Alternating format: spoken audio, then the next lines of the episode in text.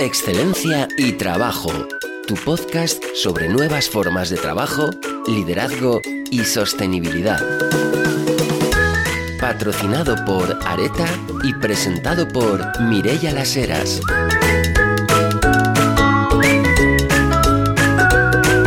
Muy bienvenidos a un nuevo capítulo de Excelencia y Trabajo.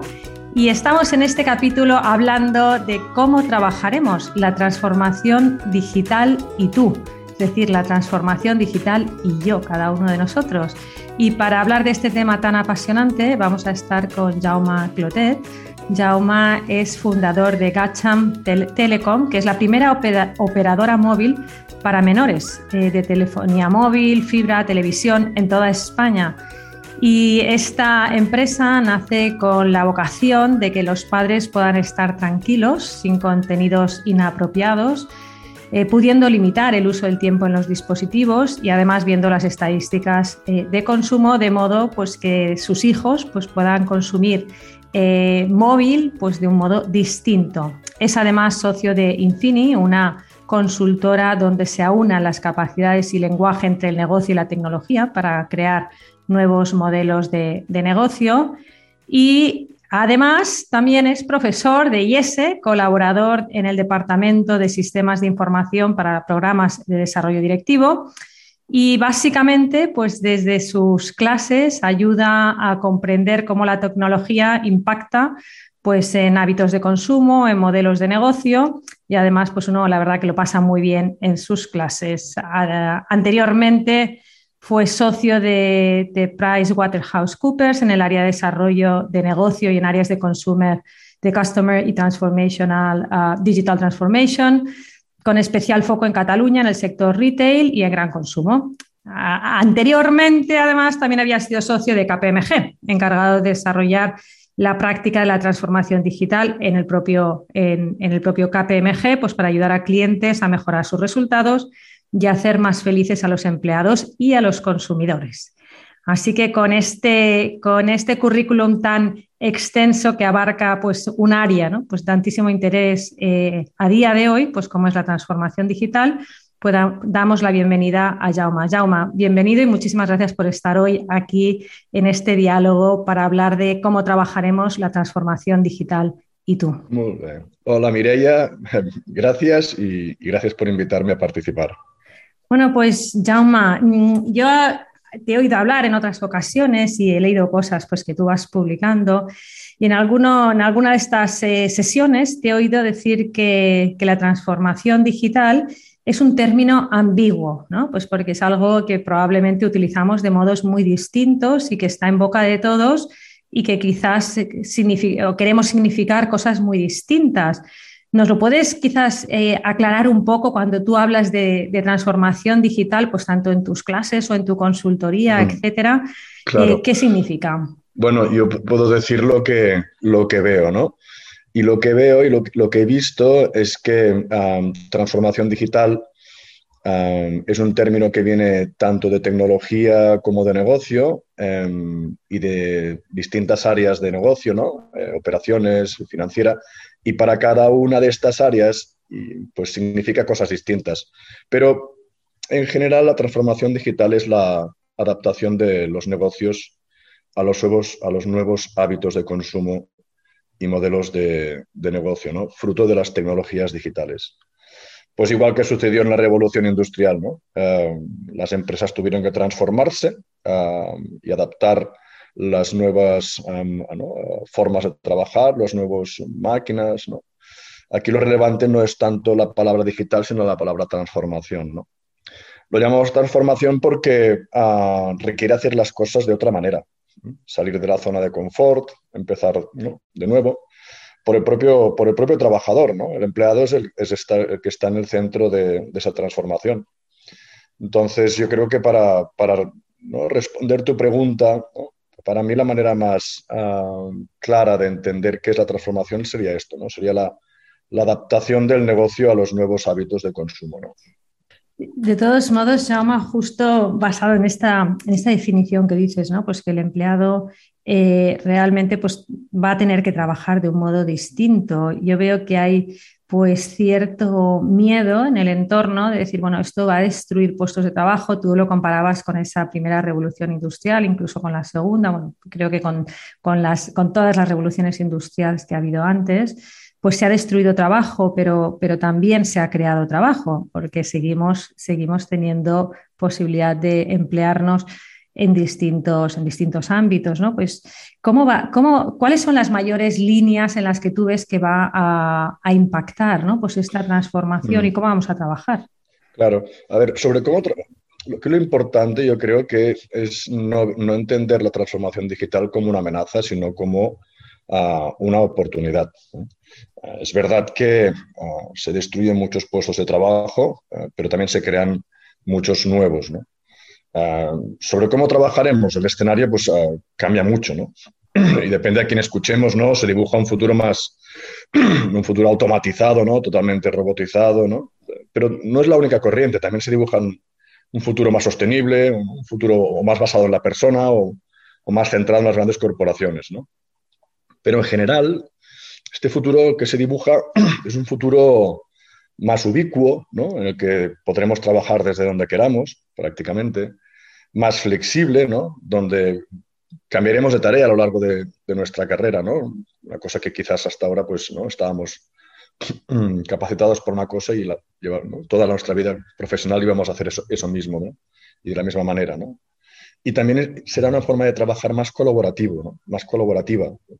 Cada vez, eh, ¿no? Precisamente por cómo está cambiando el mundo y por esas capacidades ¿no? nuevas, pues vamos a necesitarnos más los unos a los otros.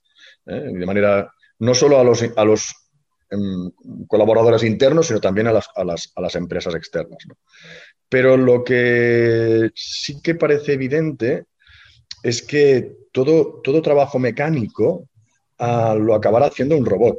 ¿eh? Todo aquello que sea mecánico, manual, lo están haciendo las máquinas. Todo lo que sea mecánico, cognitivo, lo, lo, acabará haciendo un robot, ¿no? Entonces ahí, ¿no? Un poco lo que comentaba, ¿no? De esto lo podemos ver como una amenaza o como oportunidad, En la medida en que aportemos valor humano, ¿no? Las, las tareas, ah, pues el trabajador seguirá aportando valor. Todo aquello que realmente no, no, no aportemos valor humano, ah, sin duda lo acabará haciendo ah, un robot. Y cuando digo un robot no me refiero solo a un robot Ah, con, forma eh, física, sino un robot ejecutado en, un ordenador.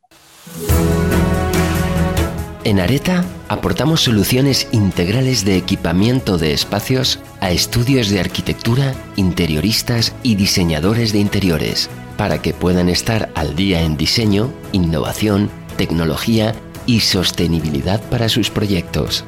En Areta hacemos fácil vuestro trabajo, siendo vuestro único interlocutor. Entonces entiendo, Jauma, por lo que dices, ¿no? Pues que, realmente, pues si yo hago cosas, ¿no? Pues que se pueden parametrizar, que se puede, que se puede hacer un algoritmo, etcétera, pues eso será lo que va a hacer un robot, ¿no? Pues desde conducir un taxi, por decir algo, ¿no? Pues hasta, hasta pilotar un avión o hasta no lo sé, hasta limpiar mi casa, ¿no? Que ya tenemos la rumba, pero vamos, que creo que todavía hay espacio para seguir, para seguir robotizando. Sin embargo, hay otras, otras profesiones, yo pensaba, ¿no? Pues soy directivo, soy dentista, soy abogado, pues esto me va a afectar también y, y, en ese caso, pues en qué dirección me va a afectar, cómo me preparo para ello. Sí, bueno, lo que estamos viendo es que la tecnología digital, la tecnología digital lo está afectando todo todos los puestos de trabajo, desde la telemedicina hasta la elaboración de un presupuesto por parte de, sistemas de, inteligencia artificial. O sea, esto ya lo estamos viendo. ¿Sabías que más del 90% de las personas que han probado telemedicina en estos últimos meses lo prefieren a la visita presencial? ¿Ah, sí? ¿Por qué? ¿Por qué lo prefieren? Bueno, porque en el fondo, ah, más allá de que no todas las consultas médicas son iguales, hay, un, hay una ah, parte importante de las consultas que se pueden resolver en cuestiones de minutos, ¿no? O sea, yo te hago, una pregunta, el médico me responde, me receta algo y eso puede durar cinco minutos, diez minutos, ¿no?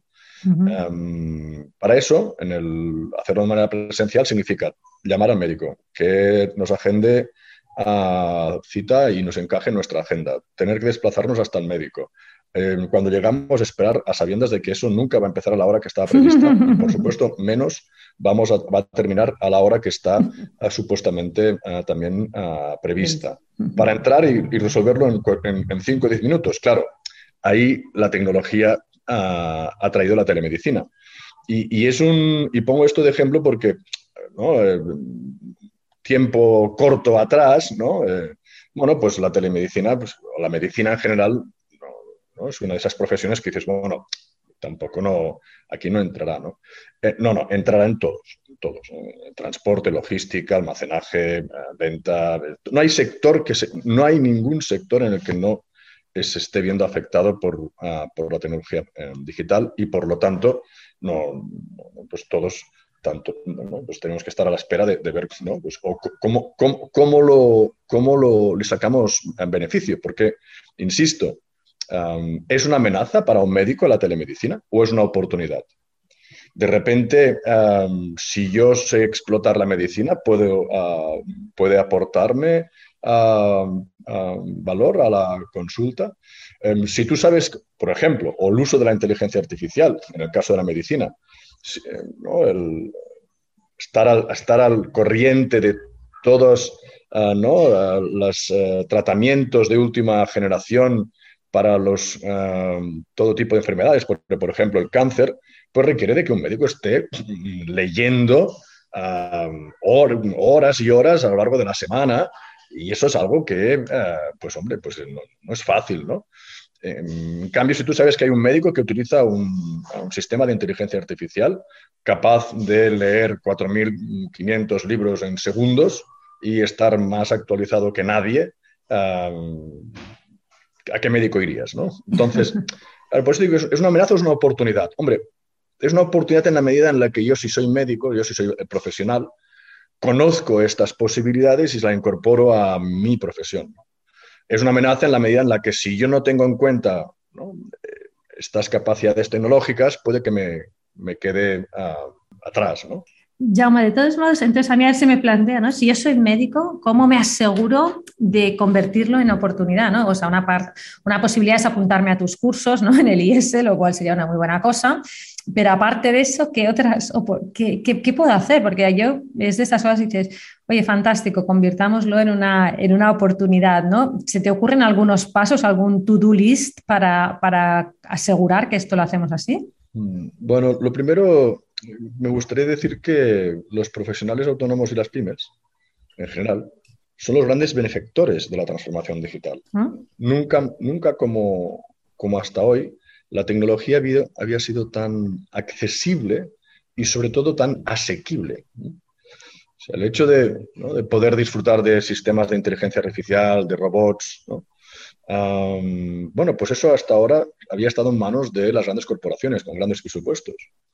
Pero hoy en día, ¿no? eh, las grandes eh, oportunidades tecnológicas que vienen de la mano de los principales proveedores de tecnología, pues Microsoft, IBM, Google, Amazon, la lista pues, eh, es larga, um, bueno, pues se nos pone a la misma altura porque podemos empezar a, a, ¿no? a, disfrutar de esas tecnologías prácticamente con una cuota mensual y en muchos casos gratuita para que empecemos a probar. ¿no? Y eso nos pone a, pues a la, en, la, en, la, misma casilla de salida a, ¿no? a, a, que a las grandes corporaciones. Y mmm, con una ventaja, que somos más ágiles. O sea, realmente eh, los profesionales y las pymes, si nos comparamos con las grandes compañías, somos más ágiles. ¿no? Sobre lo que comentabas ¿no? del, del to-do list, bueno, eh, a ver, eh, las empresas y los trabajadores ya, ya llevan tiempo en movimiento, realmente hace, hace años ¿no? que, que estamos haciendo cosas y que estamos ¿no? observando qué sucede a nuestro alrededor. ¿no? Um, el acceso a la formación, de la misma manera que ¿no? el acceso a la tecnología nunca había sido tan accesible y tan asequible, lo, sucede lo mismo con la formación. O sea, realmente, para mí, el, el primer ¿no? gran uh, paso a dar en esto de la transformación digital es, oye, si no te estás formando, fórmate. No había sido nunca tan accesible y tan asequible como hoy. ¿eh? Realmente, lo que está sucediendo es que las uh, profesiones están evolucionando ¿eh? uh, con nuevas herramientas. O sea, no, no, ya sé que hay, parecen nombres nuevos, pero en verdad es, es más, más de lo mismo, pero con, con herramientas nuevas y con maneras de trabajar nuevas. Entonces ahí eh, YouTube, Google, eh, dan respuesta a un sinfín de, formación. La cuestión es qué quieres aprender, no tanto dónde. ¿eh? Porque para empezar puedes empezar por, por buscarlo en Google ¿no? y acabarás encontrando algún curso pues prácticamente de todo, desde cómo instalar un ordenador a cómo recuperar un mueble viejo o cómo arreglar un enchufe. Y esto yo lo, lo, veo no solo en el hogar, sino también en puestos de especialista, ¿no? Y digo, ¿y esto dónde lo has aprendido? Pues en YouTube.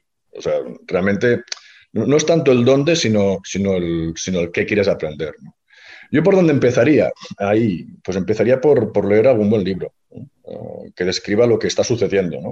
O, escuchando los podcasts, de, ¿no? Tus podcasts, ¿no? Eh, mira, ya hay pues, tantos, ¿no? Colegas, ¿no? Tuyos que estoy seguro que, que pueden aportar un montón de visibilidad. ¿no? Pero yo, yo, empezaría también por leer un buen libro y ahí me pondría en manos de los especialistas, ¿no? que son las librerías. ¿no? O acudiría a un centro formativo de confianza, como puede ser ¿no? el IES, para pedir consejo. De hecho, me hace mucha gracia porque hace relativamente poco, hace unas semanas, a una de mis sobrinas de 8 años eh, que estaba haciendo una manualidad y le dije, hombre, ¿y, ¿y, quién te ha enseñado a hacer esto? Y me dijo, pero muy desconcertada, ¿eh? me dijo, pues YouTube, ¿quién va a ser? Y yo digo, ah, claro, vaya, vaya pregunta más tonta, ¿no? Realmente yo creo que las, las, nuevas generaciones ya lo traen incorporado, el que realmente si quieres aprender a hacer algo es, es asequible, ¿no? Porque, porque siempre hay alguien que va a estar dispuesto a enseñártelo pues, a través de una, de una de estas plataformas. A mí se me, se me, en mi cabeza aparece una cuestión y es esa distancia que puede aparecer entre esas personas que quizás hemos tenido el privilegio, la suerte pues, de tener eh, mayor acceso a la formación, eh, tanto universitaria reglada, ¿no? pues como a través de estas distintas plataformas y la gente que no la tiene, ¿no? Yo estoy pensando también pues, en personas que quizás pues, por venir de países o de, o de, o de estratos sociales en los que no han tenido ese incentivo ¿no? pues a, seguir formándose, etcétera. Y también entre personas jóvenes y personas mayores, porque es verdad que yo pienso pues ahora ¿no? pues en, personas que quizás ¿no? pues, eh, ya no, no, no, se han subido al carro de esa, de, de, esa digitalización, pues porque ya les pilló con 60 años y ahora tienen casi 90 y, y por lo tanto esa temen de medicina es que no saben ni cómo acceder a ella, etcétera. ¿no? Eh, ¿cómo, se puede solventar este gap o este, este, esta distancia que hay entre estas, estos grupos? Pues fíjate, mm, mm, empezando por, por, el grupo de edad, no, no tanto por el, el de los profesionales no liberales o los o en función de la, del nivel educativo. por el grupo de edad, los mayores de 65 años a nivel global son los que mm, más han adoptado la tecnología en estos últimos ah, años. ¿no? O sea, el grupo que más ha crecido en adopción de la tecnología para mejorar su calidad de vida es precisamente el, grupo de mayor edad. Ah, la tecnología digital Mm, precisamente por lo que decíamos, que facilita esa ubicuidad, esa flexibilidad y esa colaboración, aporta mucho valor a la gente mayor. cada vez hay más gente mayor que vive sola. Y por el diseño de sociedad que estamos ah, viendo en algunos países, como por ejemplo el nuestro, cada vez va a haber más gente sola. Pero todo el mundo tiene internet en casa y todo el mundo tiene un teléfono móvil. Y eso hace que de repente ah, tú tengas un mundo en la mano mm, que te facilita la vida desde el punto de vista de resolver cosas ah, que mm, a lo mejor pues, requeriría de un desplazamiento y un esfuerzo y que ahora no, no es necesario.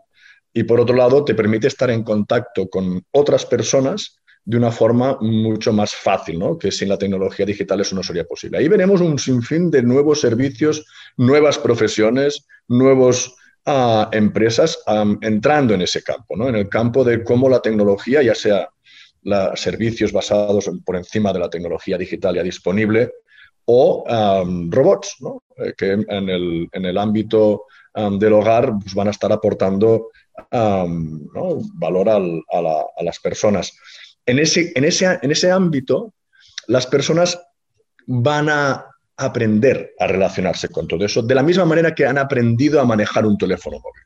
De la misma manera que han aprendido a manejar Internet, iremos aprendiendo todo esto.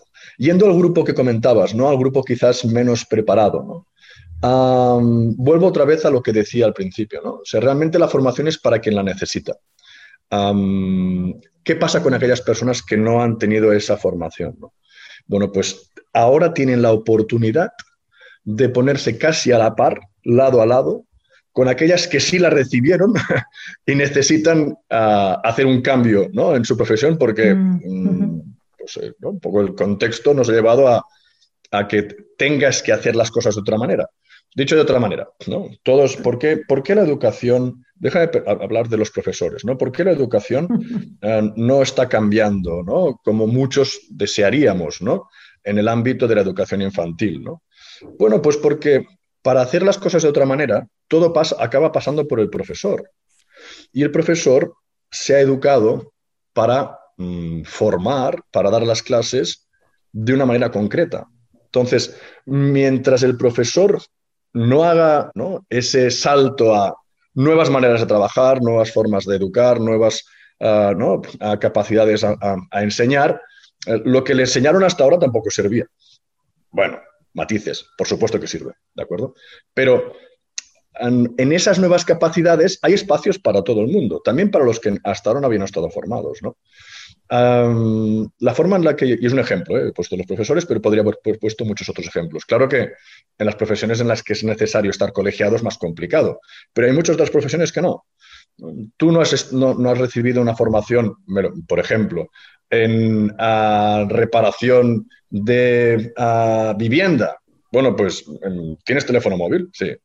¿Quieres aprender cómo se arregla un enchufe? Em, arregla un enchufe. O sea, ponte con el, ¿no? en, YouTube, mira cómo se arregla un enchufe. Tú no has recibido formación de uh, informático, pero quieres aprender cómo se instala, cómo se monta un ordenador. Vete otra vez a Internet, a YouTube. Em, perdona, porque a lo mejor parece que YouTube tenga que arreglarnos la vida, ¿no? Y no estoy, y no estoy, no estoy diciendo esto lo que porque hay otros, otras plataformas y hay otros sitios donde encontrar formación también accesible y, gratuita. Pero la cuestión es, no es tanto la formación que hemos recibido, sino la actitud que tenemos ante esta nueva realidad. Y ahí estamos a la par, porque ese profesional que sí se, sí se formó, si no tiene la actitud adecuada y en su empresa vienen cambios por hacer las cosas de otra manera, se va a ver en la misma posición que aquel que nunca recibió la oportunidad formativa. Lo que les va a hacer distintos es la actitud. El que tenga mejor actitud es el que, el que va a salir adelante. Esto es la evolución de las especies. No es tanto el más fuerte o el mejor capacitado, sino el que está mejor predispuesto y, más, y se adapta mejor al cambio. Esto es muy interesante, ¿no? Porque al final lo que estás diciendo, Jaume, es que, todos volvemos a la casilla de salida, ¿no? Y que, y que al final, una vez en la casilla de salida, quien tenga esa, ¿no? Pues esa disposición, ese interés, ese ponga el tiempo, ¿no? Porque hay gente que dice, no, yo sí que quiero, sí, pero bueno, luego cuánto tiempo le dedicas, cuánto esfuerzo pones, ¿no? Mira, Mireia, déjame mencionar una cosa. Los de los 10 top profesionales que yo conozco que han triunfado como empresarios y que han sabido aprovechar las tecnologías digitales hoy, no había ningún licenciado. Ostras. Y de hecho, si quieres ejemplos más eh, globales, fíjate en Jack Ma, el fundador de Alibaba. O fíjate en Steve Jobs, ¿no? El cómo fue cambiando de, de, un sitio a otro, ¿no? Realmente no, no siguió una... una sí, no acabó la carrera, no, sí, sí, sí. Pero pues ejemplos como estos hay un montón, hay un montón. ¿no? Y de los cercanos míos, ah, licenciados, o sea, que, que, empezaron carreras, sí, pero la terminaron, la dejaron a medias porque veían que lo que aprendían allí pues no acababa de encajar en lo que exactamente querían hacer. Pues de estos hay, hay, muchos. Es decir, pero no eran licenciados entonces por lo que dices, porque tenían tantísimo interés que realmente lo que buscaron es otros La actitud lo es todo. La mm. capacidad para adaptarnos al cambio por encima de nuestras capacidades, sin duda. Oye, y tú tienes hijos, Jauma, es muy peligroso como escuchen tu podcast, ¿no? Porque a ver si ahora te van a decir, ¿tú, tú qué intentas fomentar en tus hijos para, para que estén preparados para el futuro? Ostras, bueno, estas, estas de las preguntas con alta responsabilidad, ¿no? Para responder. Bueno, a ver, en, sí, yo puedo contarte mi caso, porque, a ver, en cuestiones de educación hay, hay, muchos matices, ¿no? Pero en general creo que esto tendrá que ver con lo que decíamos al principio, ¿no? No podremos ver la transformación digital como una carrera, ¿no? Entre el hombre y la máquina, ¿no? porque la carrera no la ganaríamos nunca. de hecho, queremos ser más rápidos corriendo o calculando, ¿no? Que una máquina, es imposible, ¿no? O queremos decidir dónde ir ¿no? y qué preguntas resolver. ¿no? pero yo creo que las personas tenemos un lugar de preferencia en todo esto, en este proceso. O sea, somos los amos de las máquinas y, debemos gobernarlas, ¿no? igual que hicimos con los animales ¿no? o los vehículos. ¿no? Pero sí que hay dos cosas que creo que son importantes ¿no? desde, desde el punto de vista de lo que comentas, ¿no? de, la, de la educación ¿no? y, y de la formación a futura, que son dos si es verdad que las máquinas acabarán haciendo todo lo que sea un proceso mecánico, ¿qué nos queda? Y ahí, ahí hay algunos autores que apuntan ¿no? hacia, hacia esto que estoy diciendo y yo, pues, por lo que he ido viendo en mi experiencia personal, coincido.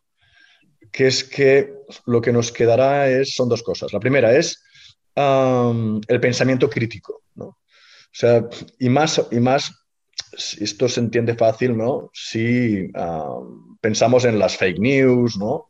Si pensamos en, todo lo que sucede a nuestro alrededor, ¿no? Esa capacidad para discernir, ¿no? Entre, entre una cosa y la otra, ¿no?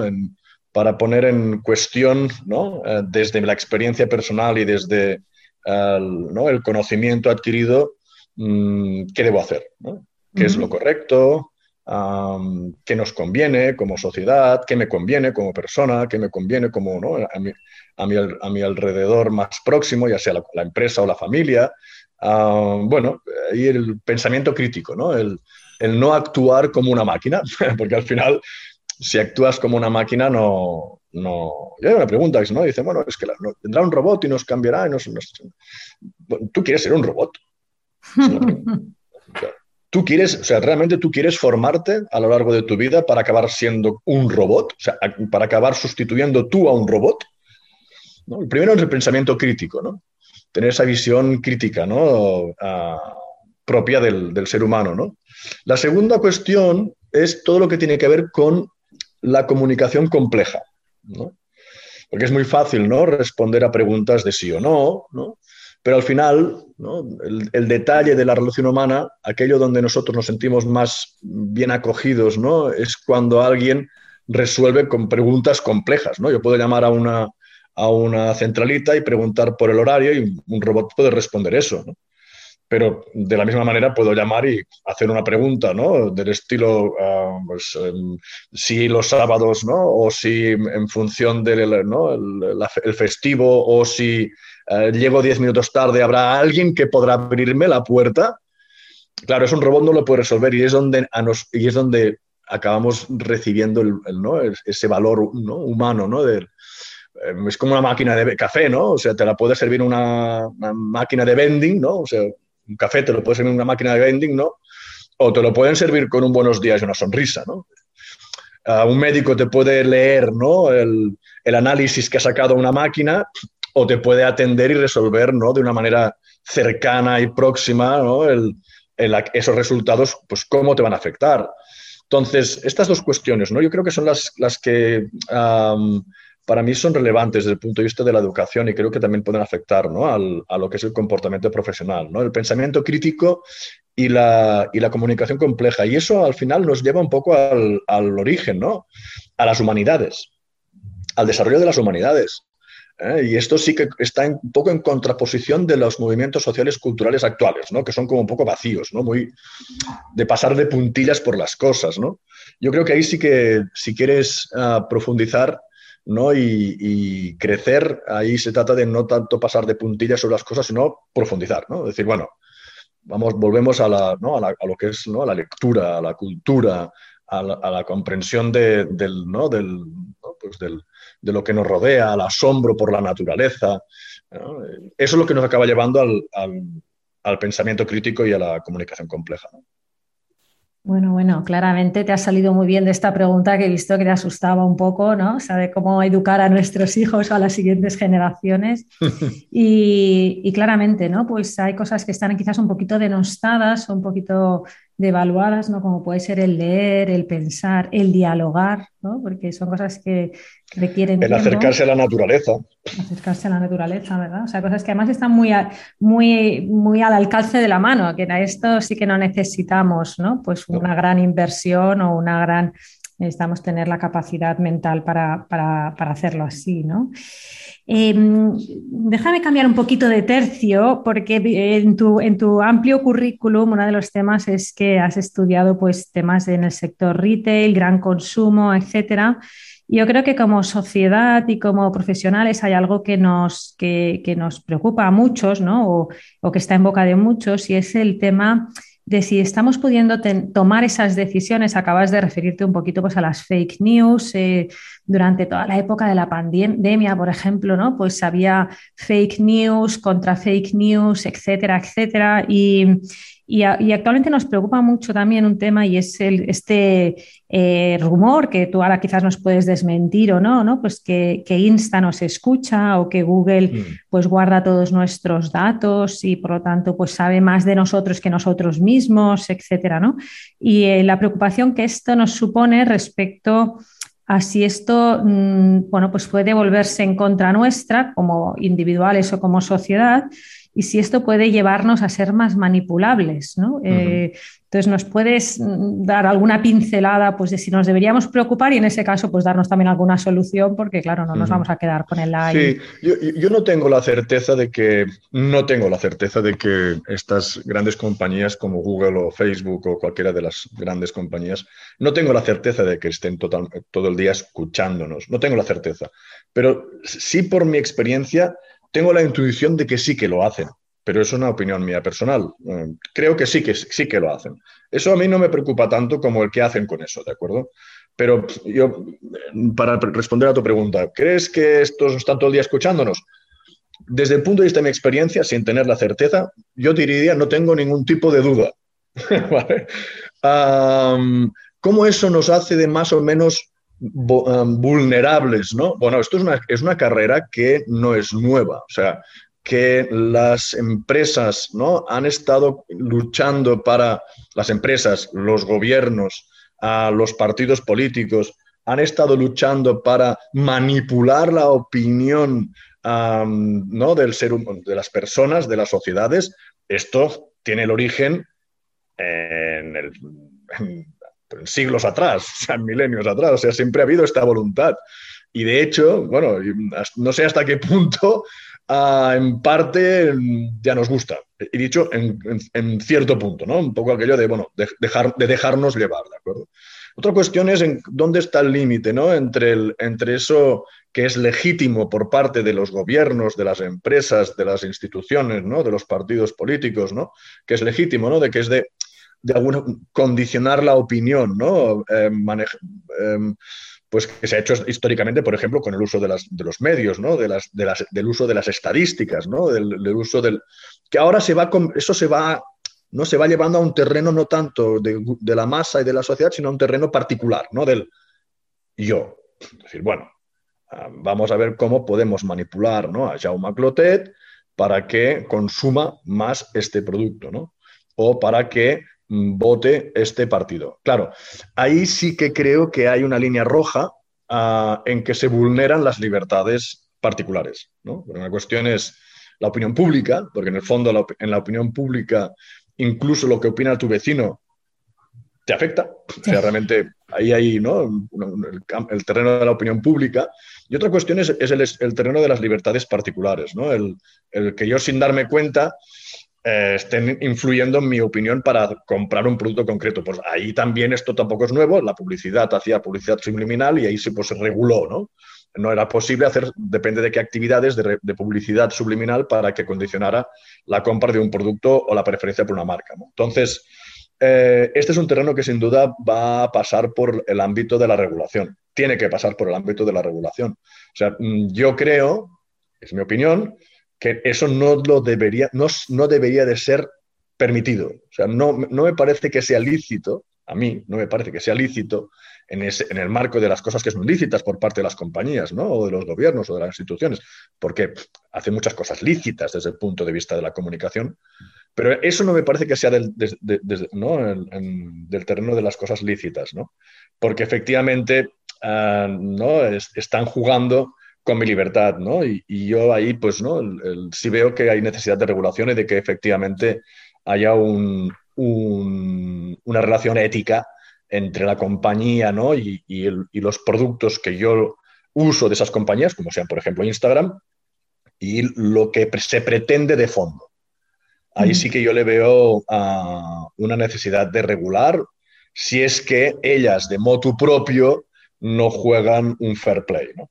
Muy bien, no, y efectivamente, aunque supongamos ¿no? pues que, que las empresas pues, quieran tener ¿no? una misión positiva en la cual tengan una creo que esa regulación es necesaria pues, para evitar, ¿no? pues porque yo creo que también es humano el a veces pues, pasarse de, esas líneas rojas sin a veces ser consciente totalmente, otras veces sí, otras veces buscando, ¿no? pues claramente, pero incluso no siendo consciente. Por lo tanto, esas regulaciones parecen cada vez más necesarias para que, que no tengamos que hacerlo como individuales, ¿no? Porque a veces ya no sabes si decir que sí a las cookies o no, si dar una cierta información y cada vez lo vemos más incluso en esas, en esas encuestas más a nivel macro, que parece que para protegernos parece que todos mentimos, ¿no? Entonces hay que, hay que ir contra, contrarrestando. Entonces, bueno, pues si este ha dicho esto, debe ser porque en realidad quiere el otro. Entonces yo creo que, que también estamos utilizando unos mecanismos que no son efectivos en sí mismos, ¿no? porque al final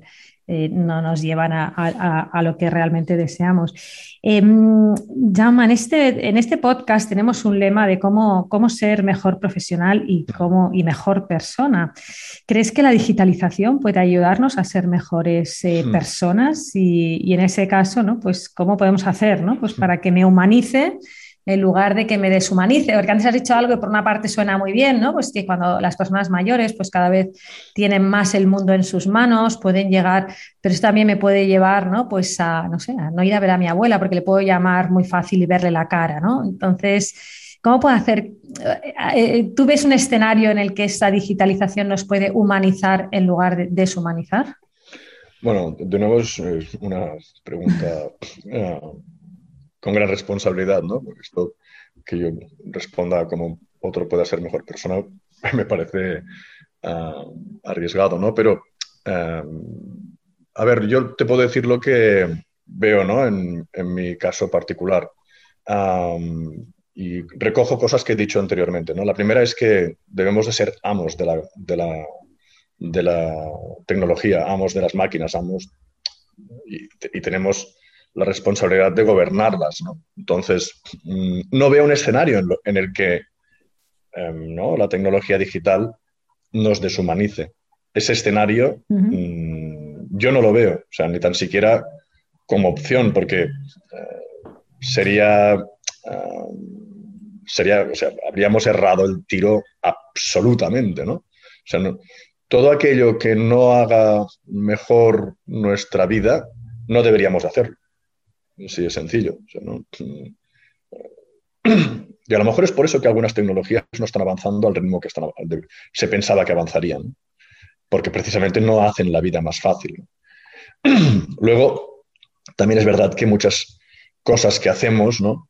Ah, las hacemos porque nos parecen buenas y de un inicio no vemos, no es que no lo, no es que no lo, no es que no ah, lo queramos evitar, sino simplemente es que no lo vemos de inicio pues ah, tienen consecuencias nocivas, ¿no? Eh, y yo siempre pongo un ejemplo en este sentido, que es el tabaco, ¿no? O sea, cuando empezamos a fumar, ¿no? Y se empezó la industria tabacalera a finales del siglo XIX, principios del siglo XX, pues eh, todo el mundo pensaba que aquello era bueno. y los abuelos le invitaban un cigarro a los nietos cuando hacían la primera comunión. O sea, no, no. Y ahora, pues todos sabemos que el tabaco pues, tiene, tiene ah, efectos ah, pues muy perjudiciales para la, salud. Entonces, hay cosas que a lo mejor con el tiempo veremos que no eran, ¿no? Que, que, no, no, que deberíamos de haber guardado un poquito mejor, ¿no? Yo cuando veo la el uso del, del, teléfono móvil, ¿no? Eh, pues a mí me escandaliza, honestamente, ver cómo ese, esa máquina, ese apósito, en manos de todo el mundo, pues a veces interfiere entre la comunicación y las relaciones humanas, por un lado, y por otro lado está construyendo toda una serie de comunicaciones ¿no? y, relaciones humanas que no se ven en el espacio físico. Entonces, bueno, poco a poco y yo creo que esto nos irá, lo tendremos que ir asentando. Con, fruto de la experiencia.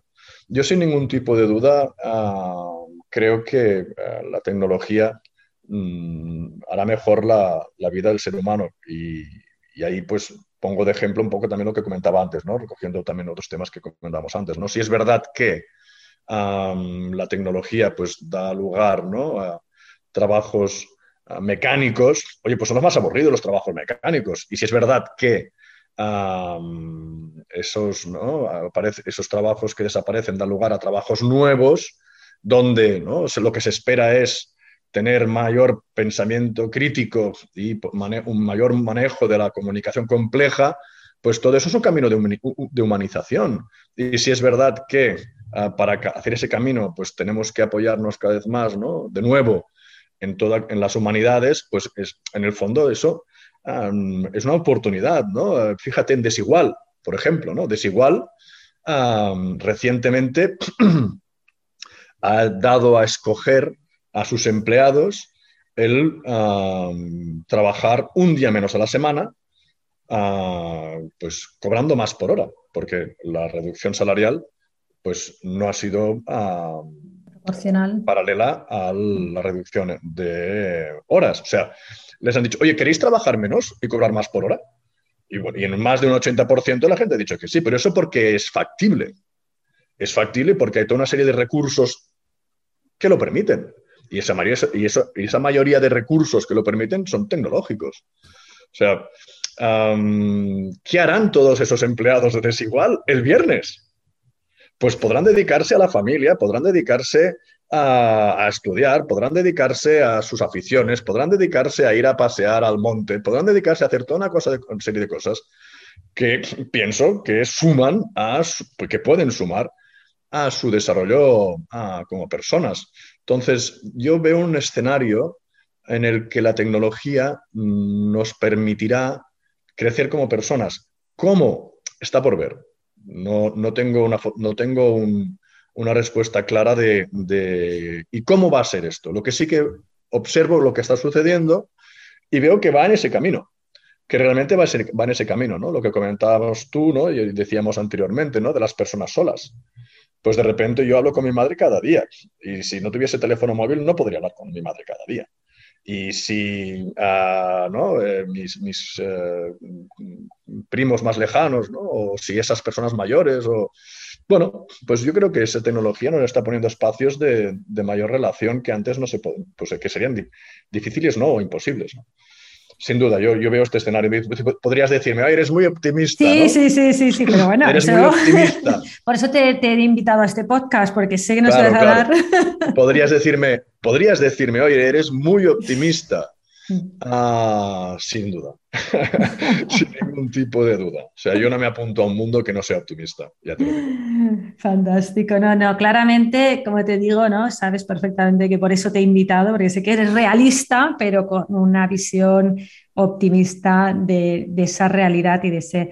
Ya para acabar, ¿no? Pues nos acabas de hablar de esta de esta tendencia de desigual, que a mí me hace mucha gracia porque a veces un poco en broma en nuestra en el IES, en les digo, ¿no? Pues digo, a ver, ahora que no nos oye el director general, el DIN de la escuela, digo, os voy a decir un secreto, ¿no? Pues eh, a veces es más, sería más barato para las empresas, en lugar de pagaros un programa aquí, daros más tiempo para estar con vuestra familia, porque, porque también aprenderíais muchísimas cosas. Y de hecho tengo un artículo ya un poquito antiguo que se titula así, se llama La familia, la mejor escuela de negocios. ¿no? Entonces, creo que es algo muy, muy muy sabio por parte de algunas empresas el dar ese tiempo. Y ya para acabar te quiero preguntar, ¿no? Si tú estuvieses en una posición en la que te regalan ese día extra, ¿no? Pues como les han regalado, entre comillas, a esas personas de desigual, ¿qué harías con él? pues mira, esto es algo que ya venía, tenía muy pensado, entonces no, no me pillas por sorpresa. En primer lugar, te diría que fuera miércoles, no viernes. Así tendríamos semanas de dos días. Primer lugar, te diría que fuera miércoles, uh, no viernes. ¿no? Eh, eh, haría tres cosas. La primera, comería con mis padres. Comería con mis padres um, y de ahí bebería de la experiencia y del cariño ¿no? de mis padres, pero sí, sin ningún tipo de duda, uh, eh, comería con mis padres. Eh, por la mañana la, me la dedicaría a formarme, porque están todos en el colegio, estaría solo en casa, eh, me dedicaría a formarme, me dedicaría a, recibir formación continua. yo estudio, bueno, he estado en tres carreras distintas y la verdad es que em, más allá de la formación ¿no? necesaria, constante, a, último, actualizada, en, la, formación reglada pues hay unos básicos que ayudan a, estructurar la mente y a estructurar la manera en la que vemos el mundo. ¿no? Entonces, pues la dedicaría a formarme. Y por la tarde, antes de aterrizar en, la dinámica de, de, baños o deberes o lo que fuera, buscaría alguna manera de, llevarme a mis hijos a acción social. ¿no? porque pienso que, hay mucho que hacer ¿no? en un entorno ah, más cercano, ¿no? no hace falta pensar en, ¿no? en, no hace falta ir muy, muy lejos. ¿no? Entonces haría estas tres cosas. Por la mañana formación, a mediodía comería con mis padres y por la tarde ah, dedicaría tiempo con mis hijos a formación, bueno, lo que sería acción social cercana. Bueno, vamos, tres consejos que incluso si no nos regalan ese día en nuestras empresas, yo creo que en, gran medida podríamos eh, encajarlos de alguna, de alguna manera. Sin duda. Jauma, muchísimas gracias. Un poco, nos dejas con muchísimas ideas, ¿no? Nos dejas con esa idea de que la transformación digital no es una amenaza, sino una oportunidad, pero lo bonito es que no nos lo dices así como un como una leitmotiv, ¿no? Pues para que nos sintamos bien, sino que nos has hablado de sostenibilidad, nos has hablado de ese trabajo ubicuo, nos has hablado de ese trabajo más colaborativo y que por lo tanto pues nos lleva a humanizarnos porque nos hace estar más cerca de otros. Nos has hablado de cómo quizás esa distancia entre esas personas que hemos tenido más acceso a la formación y los que han tenido un poquito menos, pues quizás esa distancia puede reducirse gracias a esta transformación digital porque en gran medida muchos vamos a volver a la línea de salida y por lo tanto, pues aquellos que tengan la actitud, el deseo y las energías y la voluntad, pues van a ser los que van a, salir eh, ganando o los que van a poder avanzar más y eso no depende de, acceso ¿no? pues económico o de acceso social.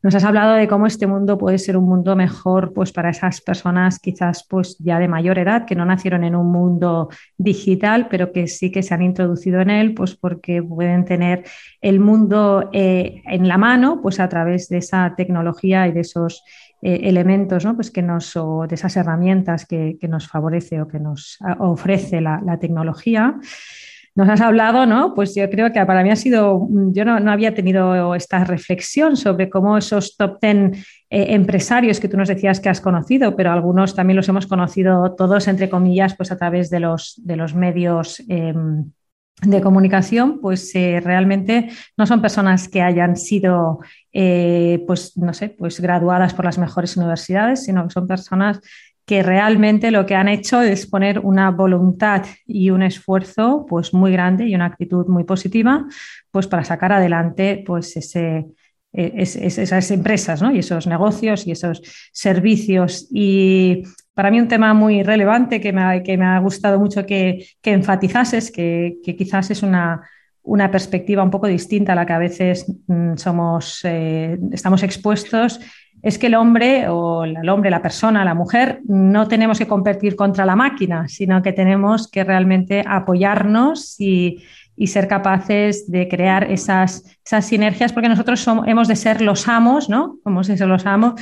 Ahora los jóvenes dicen mucho, este es el amo, ¿no? Pues lo decían de Messi, lo dicen de, bueno, pues hemos de ser los amos de las máquinas, ¿no? Con lo cual, bueno, pues eso es una cosa muy positiva. Y, y bueno, pues nos has hablado de esa educación que siempre es muy bueno hablar de la educación de los hijos porque así uno se siente como más eh, que, está hablando de los pequeños, pero que creo que también es aplicable a todos nosotros, por lo menos yo me lo aplico, ¿no? Pues esa capacidad de pensamiento crítico, esa capacidad de comunicación compleja, ¿no? Creo que las dos eh, son cosas distintas, pero que van, van muy de la mano y, y van de la mano, como tú nos decías, pues de esa formación en humanidades que pasa pues por leer, por pensar, por conversar, por beber, nos decías al final, ¿no? Pues de esa sabiduría y de ese conocimiento de las personas mayores, eh, acercarse a la naturaleza.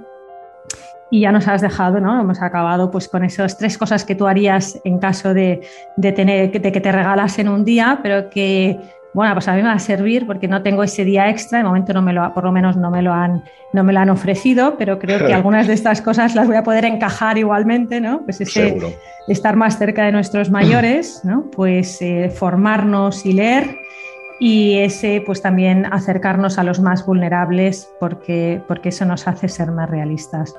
Muchísimas gracias, Jauma. A ti, Mireia, un placer como siempre. Pues seguimos. Hasta muy pronto y hasta el próximo capítulo a toda nuestra audiencia. Hasta pronto. Gracias. Un abrazo. Hasta luego.